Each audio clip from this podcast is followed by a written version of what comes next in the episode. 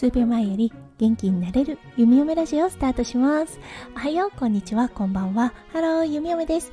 このラジオはオーストラリア在住19年の弓嫁が日々のハッピーや発見を声に乗せてお届け、ふわっとトークラジオです。今日は11月3日、木曜日ですね。皆さん、どんな木曜日の午後お過ごしでしょうか？弓嫁はね、若干喉が痛いかなというような感じがします。はい、それもそのはず、息子くんからね、ごほごほ攻撃を朝から晩まで受けています。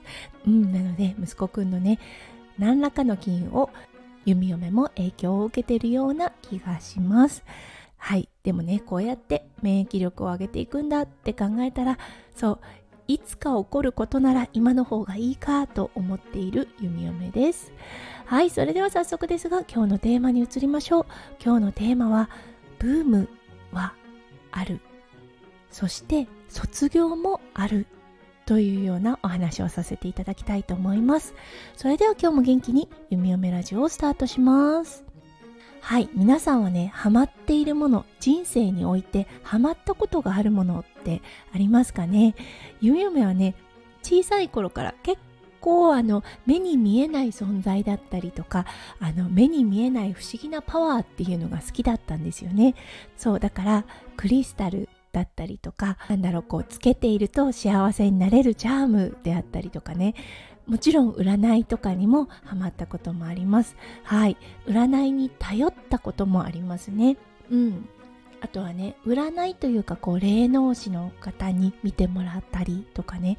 あ人生において弓嫁はねいろんなブームがあってそしてねいろんな卒業があったなと思ったんですね。そう。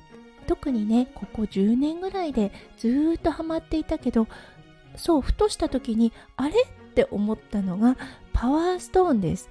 はい。あの一時期はねもうすごくすごく好きで集めていましたし必ずねどこか行くにもそれにね合わせた石っていうのをつけていました。そうそれはね夫翔ちゃんもそうだったんです。はい。日本に帰るたびにね何らかの石に出会ってきてそしてそれを購入してオーストラリアに戻ってくるっていうことが多かったのですがそうある時を境にあそういえば夫翔ちゃんもつけてないなっていうのを思い出したんですよね。うん。これってねやっぱりあのこう頼っていた時期必要な時期。そうそのパワーストーンたちが必要な時期ですよね。っていうのがしっかりあってそしてその時期を超えたことによって卒業を迎えたんだなって思います。はいこれだったんですが弓嫁のこうスピリチュアルな先輩っていうのがいるんですよね。年齢は弓嫁よりもだいぶ年下なんですけれどももうね人生においてはもうかなりあの先輩だなというような方がいるんですがその方もねそういえば同じようなこと言ってたなって思ったんですよね。そうずっと前にね会った時にああそういえば私最近パワーストーンつけなくなったなって思ったんだよねっていうことを言った時にああわかるわかるって言っていてその方はね自分でもパワーストーンを作っていた方だったんですよね。だけどその方ももう卒業の時を迎えてはい今はねもう全然作らなくなっちゃったなーって一言ポロッと言っていました。うんだからね誰にでも起こるんだなって思うんですよね。その各個人の人生において必ずね何かこうサポートが必要な時っていうのはあると思うんですね。それは自然のものであったりね、人工的に作られたもの。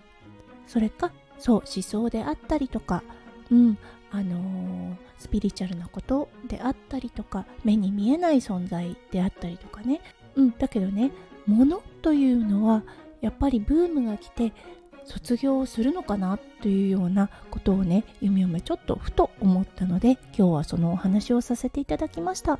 皆さんはねありますかね？あそういえばすごくすごく好きだったのに。あ気がついたら今全然してないなというようなものであったりとかね。改めて思い起こすとはあ確かにあるな人生のブームって思うんですね。はいそれでは今日も最後まで聞いてくださって本当にありがとうございました。皆さんの一日がキラキラがいっぱいいっぱい詰まった素敵な素敵なものでありますよう弓嫁心からお祈りいたしております。それではまた明日の配信でお会いしましょう。数秒前より元気になれる弓嫁ラジオ。弓嫁でした。じゃあね。バイバイ。